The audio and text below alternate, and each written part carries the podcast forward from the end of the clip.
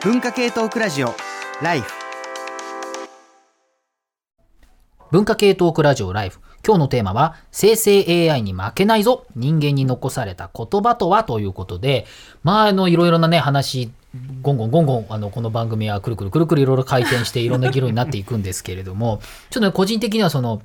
人間に残された領域というか、機械に入ってほしくないっていうことは確かにあるのかなと思いながらですね、えー一つメール読みたいと思います。えーこの方、八五郎さんですね。この人あの東京ポッド許可局の局員さんじゃないかなと思うんで、多分多分そうだと思うんですけど、間違えてたらすいません。八五郎さんです。えーライフクルーの皆さん、えーこんばんはいつも楽しく拝聴しております。ありがとうございます。さて、私がここ数年聞いた言葉の中で特に印象に残っているのは、2021年に発表された神戸のラッパー、ゴード、神の門と書いてゴードさんのアルバム、半袖に収録されたツイートという曲。えーこの曲にある、アップデートされた価値観は強要されるけど、アップデートにかかる時間は許容されない。わかりますか？アップデートされた価値観は強要されるけど、アップデートにかかる時間は許容されない。ということですね。というものです。生成 AI に限らず、えー技術の変化や価値観の変化のスピードはここ数年で加速度的に速くなっていると実感しているのですが、その速さに対して私も含め多くの人はついていけずに戸惑い、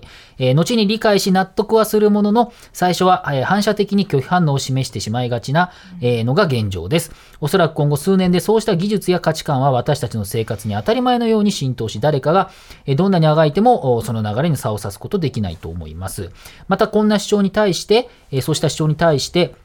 そんな悠長なことを言ってる時間はない。こっちはどれだけ待ったと思ってるんだ。と批判する声が上がるだろうことは容易に想像できますが、世の中はそんなに賢くできていないこともまた事実であり、この点を軽んじているうちは、バックラッシュの動きは収まらないのではと感じますということで、これまあ個人的には結構思うことあるんですよね。やっぱりそのバックラッシュっていう言葉で、今まさにそのフェミニズム、フェミニズムとかジェンダーに対するものは圧倒的なバッシバックラッシュが起きていて、え LGBT の理解増進法とか、まあいろいろ含めてですね、バックラッシュ最中っていうことになっていると。で、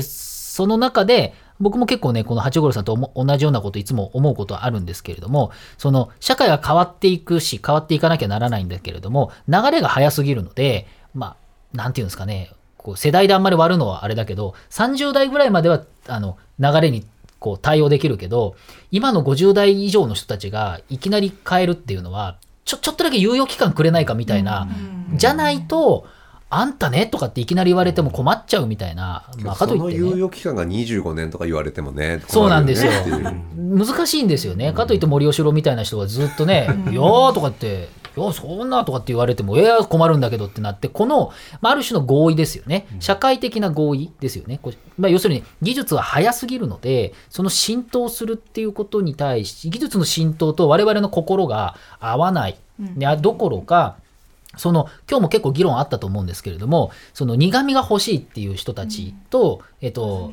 あ、まずみだ。ごめんなさい。まずみが欲しいっていう人と、えっと、甘みがっていいじゃんっていう人たち。で、これも多分これからもっと分かれていくと思うので、むしろそのまずみを欲しいっていう人が、まあ、かなり特別なというか、まあまあ、もともと少なかったんだけど、もっと少なくなっていく可能性があるだろうし、じゃあ、大体は生成 AI でいいよっていう話にもなっちゃうとすれば、その、えーじゃあ、ここはと、とりあえず AI 使わずに人間たちでゆっくり議論する場作りましょうとかって、でもそれが難しいから AI でなんとか一気に流れ変えないと、みたいな話にもなると、これどこまでど、どういう制度設計すればいいんだろうっていうのを、結構ね、このメールを見ながらですね、うーんと頭をちょっと抱えてしまったんですけれども、ちょっとこの辺はね、ちょっと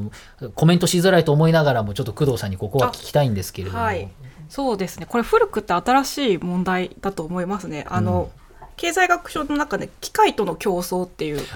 あ、ありましたね。リュリュスト誰だそうですね、あのめなんか古典的名著とされてますけど、まあ、AI とか IT とかが出る前から人間はあのの労働というのは常に機械化と、まあ、そのポテトさんみたいに技術的失業 の恐れにあるみたいな、ラそうそう。の中で競争していたと。で今までは人間は割とある程度逃げ切れてた。つまり機械化の浸透の時間と人間があの今現代風に言うとリスキリング、もう一度新しいスキルを身につけて新しい産業に適応するっていう時間がある程度確保されたんですけど機械化の進行速度がこのメールにある通りすごい早まってしまったがゆえに、だんだん逃げ切れなくなって失業率が上がってるんじゃないかっていう仮説を立ったのが機械との競争っていう。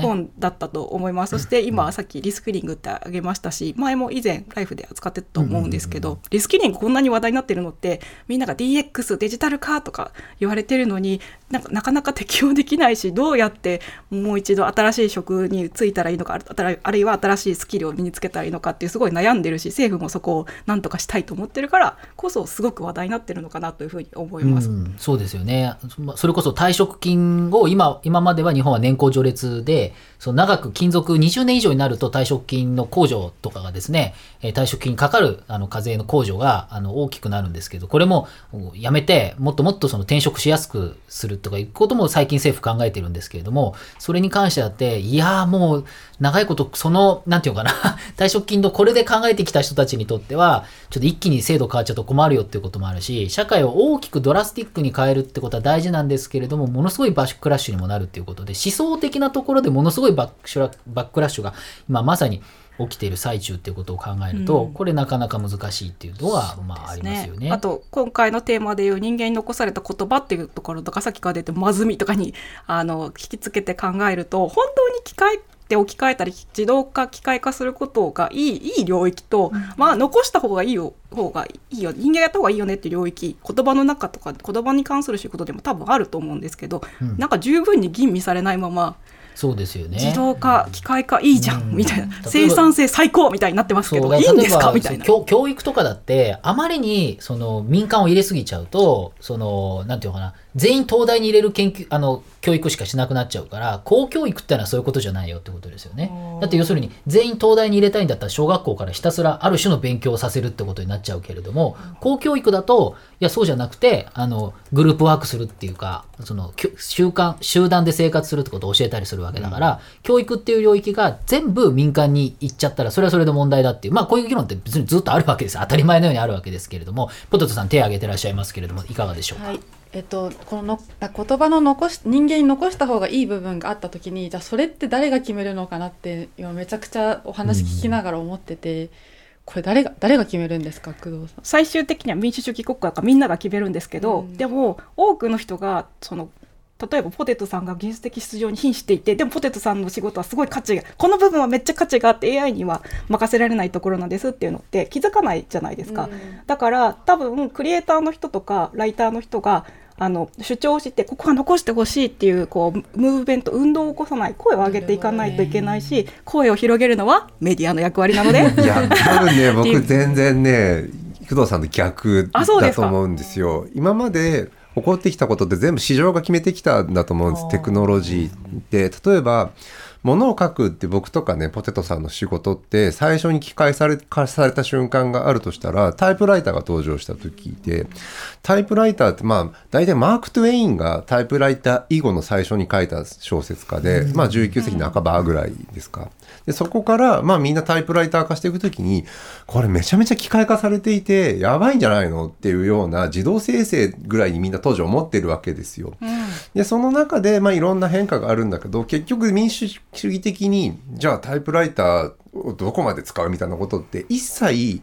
議論にはなっているけどもちろん民主的には決められずに市場が勝手に、えー膨らんでいくしそこで書ける人たちって今まで、えーそれこそ、えー何語で書くかとか機械を使わず書くかどうか関係なく出版される時に、まあ、活字になっていくのでその中で例えばタイプライター最初はねタイプライターって女性が打つものだったんですよ。口述筆記をして。その時にそれまではだから女性の作家っていうのは非常に、えー市場の中では価値がないと思われていて口述筆記をする作家喋る作家が偉いそこからタイプライターが出てきていわゆるハーレクイン・ロマンスの、えーとまあ、女性の作家たちの民主化された小説みたいなのが出てくるみたいな考えると全然なんていうの市場が作っていくんだけど民主化されていく中で、まあ、小説とか文学って変わっていくよねみたいなことの延長で考えると、まあ、市場ですよね。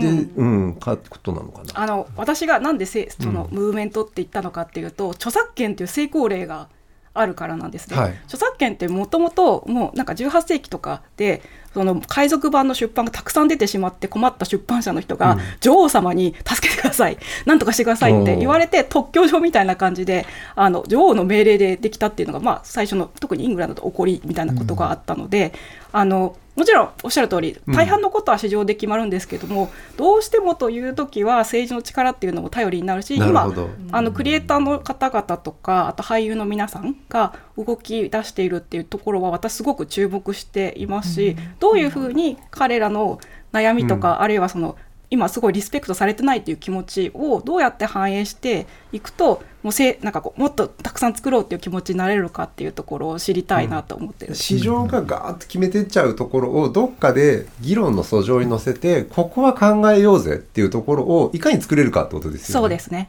うんそれはね確かに大事でちょまたちょっとだけ脱線しちゃうとそのリベラリズムって言葉とかってんなんていうかな難しい謎な言葉だったりするんで 確か吉田徹さんだったかなリベラリズムの本書いてました。あの新書で結構ぶっといですけど、リベラリズムとは何かだったかな本とか読むと分かりやすいですけどその分かりやすくその経済自由ってなっちゃうとものすごい格差になっちゃうと。だから150年ぐらい前とかイギリスとかめっちゃ格差だったわけですよね。でこれでもいいやって感じで放置してて何が起きるかっていうと共産化とあとナチス生まれてきちゃって格差があまりにひどいんでそれに反対してそういった全体主義とかまあ共産化が生まれちゃってそれじゃ困るっていうんでその何でもかんでも自由にしちゃいけないよってことでいわゆる政治的リベラリズムっていうんですけどある程度政治が介入してその格差があまりに大きくならないようにみたいなことで変わっていくっていうことがあってこれはまあその市場の要請もあるだろうし、まあ、政治的な要求もあるっていうことで、まあ、こんな感じで政体政治の体制ですね政体と含めて、まあ、結構こうまあ、良くも悪くも柔軟に変わっていくっていうことなんですよね。まあ、そういった歴史があるので、えーそういったふうに考えてみるんであれば、今回のその生成 AI に関しても、あまりにもこう格差とか何かが出過ぎちゃうと、例えばそのラッドアイト運動みたいな、その機械打ち壊しとか、今のさっきの機械との競争とかっていうのも、なんていうのかな、あの、もうちょっと自分を公正に扱ってくれっていう、まあそういうことなんですよね。その、あの、なくなる仕事をずっと続けろって言ってるわけじゃないんですよ。あの少なくとも今ここで仕事してたから、分かりやすく今っぽく言うと、リスクリングもっとはちゃんとやってくれみたいな、多分そういう要求だったと思うんですよ。今まで言われている、その、機械打ち壊し運動っていうのはね。そうすると、こう、社会が、こう、なんとかうまくソフトランディングさせる必要があるんだけども、でも、やっぱりそれも、えー、その、まずみ？まずみとかっていうのを、その、ある程度残して、社会にまずみがあることで、いい社会になりますよねっていうことを、それなりに説得的にみんなが考えるにはどうするかっていうのは結構難しいですさね。まずみって言葉をもうそろそろ説明し直さなきゃ分かんなくなってあそうそうか途中から聞いた人もいるんだけど まずみを残せっていう今まで歴史的に見て、うん主張が通ったなかなか事例ってなくない、難しいと思いますよ。いや、うん僕も難しい。やっぱ最適化だよねってなっちゃうよね。そうだからそうするとやっぱ一部のこうまあ言ったら構図家の人たちだけがちょっとしたあのまずみがあるものが美味しいとかねあのそういう、まあ、エッジがあるものがいいよねそれが文化を支えているよねって言葉はわかるけどいや98%は別にそれいらないって普通に言ってるんですけどって言ってる時に生成 AI であの楽しい文学や楽しいあのなんていうの生活ができるようになったんで別にいらないっすっていうことになると あのほぼ全部 AI でいいんですっていう人がたくさんになってくるとこれはまあそのコンテンツを受容する違いがあると思うんですけどどうどうですか？ちょっと話を引きにしていいですか？あの私いつも心がけてることがあってあの駅でスイカとかチャージするじゃないですか。そうすると大体ジジイとかババアが戸惑ってるんですよ。なんかどうしたらいいか分かんなくて。おじあおじいちゃんおばあちゃんとか。がなんでそんな変なんとも言えない顔でずっと最初は年配って言おうと思ったらなんかいざとなるとジジイババアが出てきたね。であと餃子の満州とかでご飯食べようとするとタッチパネルなんですよねほとんど、うん。それ分かんなくて困ってる年配の方 おじいちゃんおばあちゃんがいて結構そういうの助けるのが好きなんですよ、それは私が年を取った時にこの保険証は分かんないけどチャット GPT のボリあの100ができないとなんか使えませんとか、なんかでこの補助なんだろうな補助金の申請にはなんか分かんないけども自分が使えないアプリをダウンロードしないとダメですってなる機会なんか未来が見えてなんかそういう辛い自分をなんかそのおじい様おばあ様まに重ねてしまって pay forward だなと思って今のうちにこう親切をしておこうと思うのでだから文化みたいなところにまずみやった方がいいと思うけどやっぱタッチパネルとかスイカのチャージはみんなの方分かりやすいようにした方がいいんじゃないかなってことを思いました。でも商業でもそれも市場っていうかやっぱ人件費を削るためにっていうことがあるから、それででももうついていけてない人が世の中にいるよなっていうふういやに。本当にさ今の券売機問題というか、あれはおそらく、まあ、人件費もあるだろうけど誰でも簡単に買えるものをさこれだけみんなユーザーインターフェース大事って言ってるのになんか全部バラバラだしさ。そうそうそう、う。ん。やっぱ分かんない人たわくさんいまかんないよすよね。ね。。で、うん。めっちゃめちゃ目詰まりをいろんなところで起こしてる光景って見てそもそもメニューに書いてあるさ俺本当にさ立ち食いそば屋ですらさハビルさん、立ち食いそばのこと書いてましたよね。原稿でね、めちゃくちゃ面白かったおすすめだっつってるかき揚げの天ぷらのね卵えーとまあ、家の野菜かき揚げそばとかっていうのをじゃあこのボタンのどこにあるわけよっていう。上にデカデカと書いてるものを全然ちっちゃくボタンについてたりとかするともう本当にさそこだけでさ後ろに行列ができちゃってうそうそうそうそう。でいろんなところで目詰まりができていて本当になんてあれ社会を便利にしてますかっていう問いたそうそうそうそうそう、うん。本当にそう。でいろんなところでアプリをダウンロードしてコンタクトレンズ買うにも今日たまたまどっかでねじゃあその日比谷で買おうと思ったらいつも使ってるとこじゃなくてたまたまそこでちょっとコンタクトレンズ買いたいだけなのにはいアプリをダウンロードして メール登録してパスワードをえっとこれ大文字と数字両方入れてくださいみたいな。でちょっとこれさ全くなんかマッサージ屋でもそうだマッサージ屋たまたまここ入っただけなのに癒しが欲しいのに全く癒されないさアプリとか入れられてそうそうそうそう。あれなんか統一できないんですかね？みたいな思っちゃうんですよね。あー。まあマイナンバーでいろいろ便利になるってなってたのに、うん。何にも便利にならなかった問題みたいなそうそうそう。便利便利になるために煩雑な作業をバンバンしているっていうこの謎のあの、うん。なんていうん。ですか、うん IT よくわからない話って結構あるわけじゃないですか、これはなんとかなると例えば AI 生成 AI が進んでいけばなんとかなるとみんな楽観的にあるいは悲観的にも含めてそう。なんとかなると思ってるんちょっだろうけど。と思ってた。うん、けどマイナンバーマイナンバー別にダメとは俺は思わないんだけど、うん。あと3年ぐらい我慢すればなんとかなるかなと思うんだけど結構長い時間は必要だろうな時間は必要ですね。許容ですねまさに強要されることを許容、うん、難しいな。どうどうですかね。工藤さんはこれ生成 AI の領域に まあね今日そういう話だからバンバンバンバンこう便利になっていくと思うんですけれどもやっぱり根詰まりどっかで起こすっていうふうにまあ今ちょっと悲観的なそういう見通しちゃ起きても出てますよるよって話ね。ね。いや起きてますよ。そして思い出してください。あの先ほど碇さんもおっしゃった通りなんかあのエクセルを使えないおじさんを私たちは日々サポートしてたりするじゃないですか。コパイロットなんとかなんないかな。そう。とかなんかそういう形で多分ずっと何かしらこうわだかまりっていうかその、うん便利じゃないところって残ると思うんですよね。それはなぜかっていうとあのデジタル化とか機械化って一部を置き換えただけだとなんかすごく効率化するわけではなくて業務プロセスとか人間の働き方自体を変えないとすごくあるいは人間の利用の仕方を変えないとなんか効率化は難しかったりするっていうところが一応あれじゃないですか、I、IT 化っていうのが何かをこう一部分を IT にするんだけど DX は全部を変えるみたいな話だけどそうですね。労働環境も全部変えないといけないんですか？DX の次はな何ですかね？ヒュヒューマン X なんちゃらみたいなことありますかね？そう。デジタルトランスフォーメーション DX ってデジタルの部分だけ注目されるんですけどトランスフォーメーション変わるっていうところの方が実は重要で、う人間側も変わんなきゃいけない。だからこそみんな辛い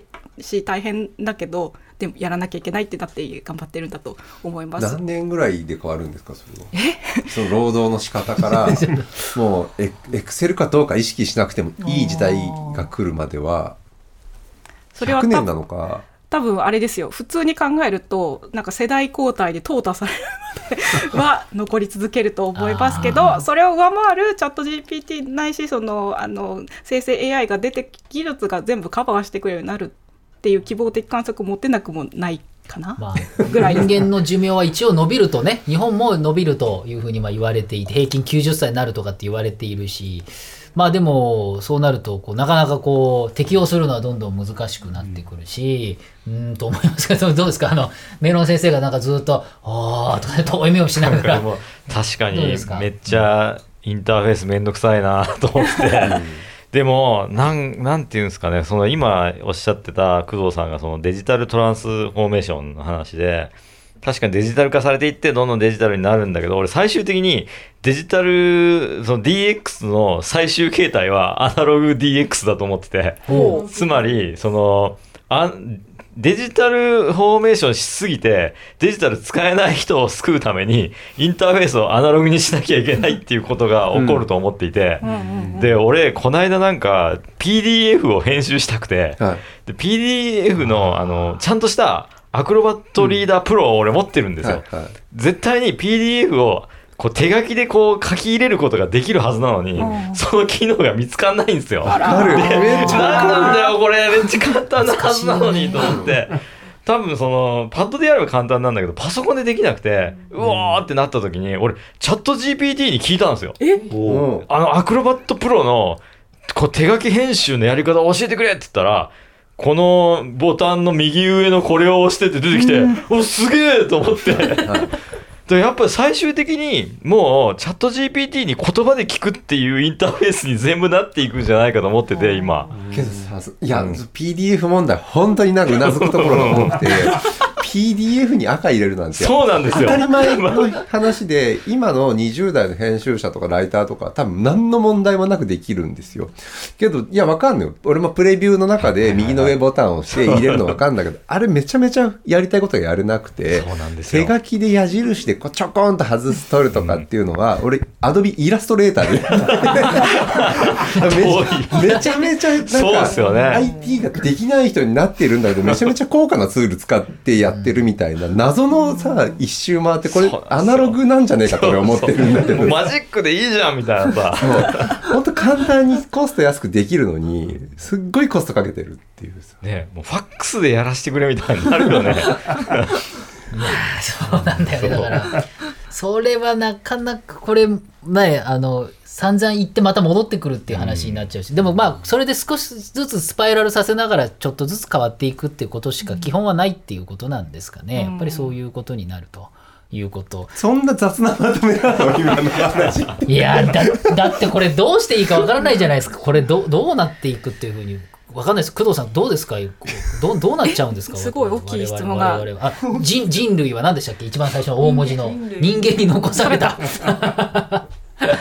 人間に残された、そうっすね。でもなんかそういう、さそれこそさ本当に最適化されないしない方がいいところがうん。人間に残されたところだし、なんか思わぬところに残っちゃうものって絶対あるんですよね。それをメガネとかさそうじゃん。いや傘とかね。圧倒的にみんなどんなやりあそう傘もそうだけどさそのメガネなんて医学的医療的に目を良くするっていうのも、まあ、いくらでもさ新しい方法出てきているしコンタクトレンズが出てきてもそろそろ半世紀じゃ済まないじゃん。けどこの中でメガネかけてる人半分以上いますよみたいなさ。これ全然別に年齢関係なくて、そのいや DX してないから別にメガネしてるわけではないもんね。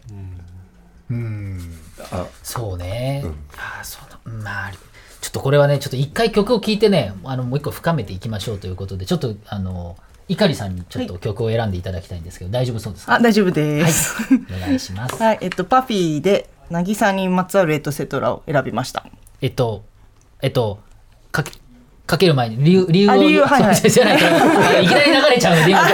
みたいな感じで。あ、そうかそうか、すみません。いつも慣れて理由言っていただいて最後に。あ、そうか、あそうか。えっと、忘れてください、一回。えっと、忘れました。ありがとうございます。なんだろう。あの結構余裕がない時とかって昔の曲を聴きたくなるんですね私はそうだから結構こう中学生とか高校生とかに聴いてた歌とかなんかマイラバとかちょっと最近聴いてるんですけどで今日のテーマがそれらしい言葉はあの生成できるけど人間に残された言葉とはってことであの選んだのがパフィーで 渚にまつわるエトセトラなんですけど、まあ、結構その何言ってるか分かんないっていうか結構水着でフルスピード松原ではすぐ陸上とか、まあちょっとなんていうんですか脈絡がない感じ、だけど意外とその脈絡のないけどいい感じの歌詞って書くのが難ししいし、ね。私のチャット GPT は無料なのであの聞いてみたんですね。渚にまつわるエトセトラのパフィーのサビを教えてくださいって言ったらあの渚にまつわるエトセトラ心に残る思い出たち 夏の風が吹き抜けるあの日の笑顔が蘇るって感じきてすごい打曲が戻ってきたって。ちょっとなんかやっぱ残された部分は渚にまつわるエトセトラだなと思って、はい選びました。じゃあ曲紹介お願いします。はい。パフィーで渚にまつわるエトセトラ。文化系トークラジオライフ